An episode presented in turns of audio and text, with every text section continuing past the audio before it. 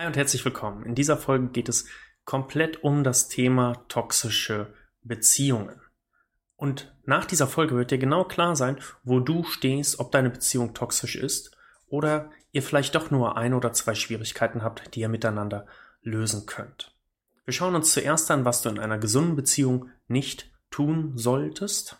Wir gehen dann darüber und schauen uns zusätzlich Anzeichen eines toxischen Beziehungsstreits an gucken uns an, wie sich so eine toxische Beziehung wirklich anfühlt, damit du merkst, ob du dich da wiederfinden kannst.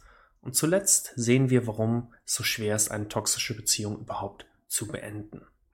Hi zusammen, willkommen zum 5-Minuten-Podcast. Schön, dass du wieder eingeschaltet hast. Herzlich willkommen. Auf diesem Kanal bekommst du alle Tipps und Tricks mit, Strategien und Methoden rund um deine Ehe. Wie du deine Ehe aus einer tiefen Krise retten kannst oder einfach nur deinen Alltag verbesserst. Viel Spaß mit dieser Folge. Lass uns direkt starten. Was du in einer gesunden Beziehung nicht tun sollst. Du sollst nicht deinen Partner davon überzeugen, dass du sein Interesse wert bist. In einer gesunden Beziehung ist es klar, dass dein Partner sich für dich interessiert. Dass er fragt, wie geht's dir, wie war dein Tag, was hast du heute gemacht, was beschäftigt dich. Er sollte auch genauso wenig die Wichtigkeit deiner psychischen Gesundheit nicht herunterspielen.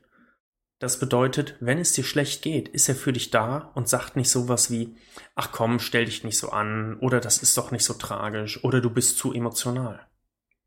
Genauso wenig solltest du deine Werte opfern oder auch das Glück deines Partners über dein eigenes stellen. Manchmal neigen wir auch dazu, im Namen der Liebe zu leiden, indem wir sagen, ach, ich liebe ihn doch oder sie doch und deswegen leide ich. Auch das solltest du in einer gesunden Beziehung nicht tun müssen. Hast du dich hier wiedergefunden? Wenn nicht, lass uns doch mal weiterschauen. Wenn du mit deinem Partner streitest, dann kann das manchmal toxische Ausmaße annehmen. Du kannst es daran bemerken, dass zum Beispiel du allein dafür verantwortlich gemacht wirst, wie es deinem Partner aktuell geht. Oder dir wird so lange Liebe entzogen, bis du deine Schuld eingestehst. Ganz oft passiert es auch, dass das Fehlverhalten, das dein Partner gemacht hat, mit einem Fehler von dir erklärt wird oder begründet wird. Dein Partner macht also was falsch und sagt, ja, aber das habe ich nur gemacht, weil du das und das gemacht hast. Das heißt, im Endeffekt landet die Schuld immer bei dir. Schlimme Ausmaße nimmt es an, wenn du zusätzlich erpresst wirst mit Geheimnissen oder mit Geld oder auch eine leichte Form der Erpressung, gemeinsame Pläne. Dann gehe ich mit dir am Wochenende nicht dort und dahin dann werden wir nicht das machen. Dann komme ich nicht mit zu deiner Mama. Auch das kannst du schon als toxisch bezeichnen und ist nicht ein, ein Merkmal einer gesunden Beziehung. Was auch eine schöne Manipulation ist, die sehr, sehr oft verwendet wird, ist der Bezug auf andere. Also dein Partner erhöht den Druck auf dich, indem er sowas sagt wie, aber andere sehen das ganz genauso wie ich. Jetzt sind da einige Dinge genannt worden, die auch in der besten Beziehung trotzdem mal vorkommen können. Wichtig ist, du darfst immer das Maß finden zwischen, hey, ist unsere Beziehung grundsätzlich gut oder haben wir extrem viele solcher Dinge, die auf eine toxische Beziehung hinweisen? Manche toxischen Dinge schleichen sich manchmal ein und da reicht es völlig, wenn man die kurz bearbeitet und damit behebt und der Rest der Beziehung ist eigentlich gut. Nur weil du dich jetzt bei einer Sache wiedergefunden hast, heißt das eben noch lange nicht, dass deine Beziehung automatisch toxisch ist.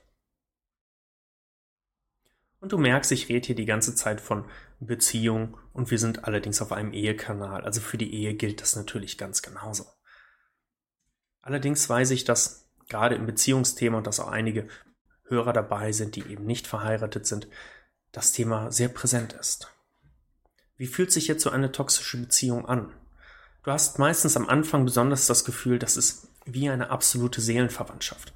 Du wirst sowas sagen wie, diese Person versteht mich vollkommen in allem, was dazugehört. Sowas kann auf Manipulation hindeuten. Es kann auch genauso das Gefühl einer Sucht sein, ein überwältigendes Verlangen nach mehr und Gefallen und eine starke Abhängigkeit. Wenn du bemerkst, dass du immer weniger Freunde hast und es sich für dich ja auch irgendwie giftig anfühlt, aber auch berauschend, das kann darauf hindeuten, dass du dich in einer toxischen Beziehung befindest. Ganz schlimm ist auch der Gedanke, es wird schon wieder wie früher werden.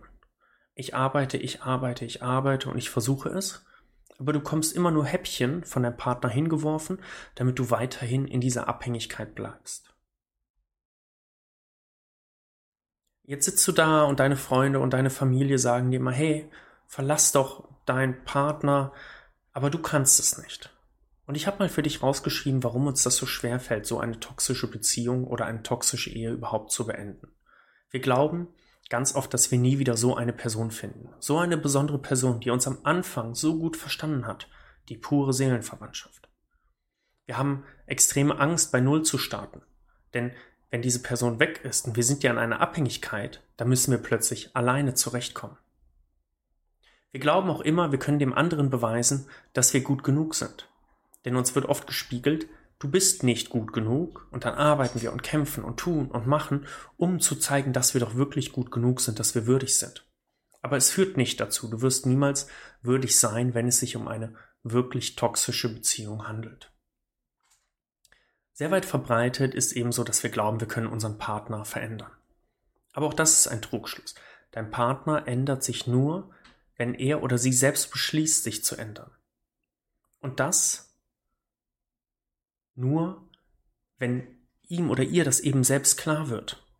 Das bedeutet, nur weil du sagst, tu bitte etwas und du hast das schon 10.000 Mal gesagt, dein Partner macht es immer noch nicht, dann bringt es auch nichts, wenn du es ein weiteres Mal sagst. Das wird nichts verändern.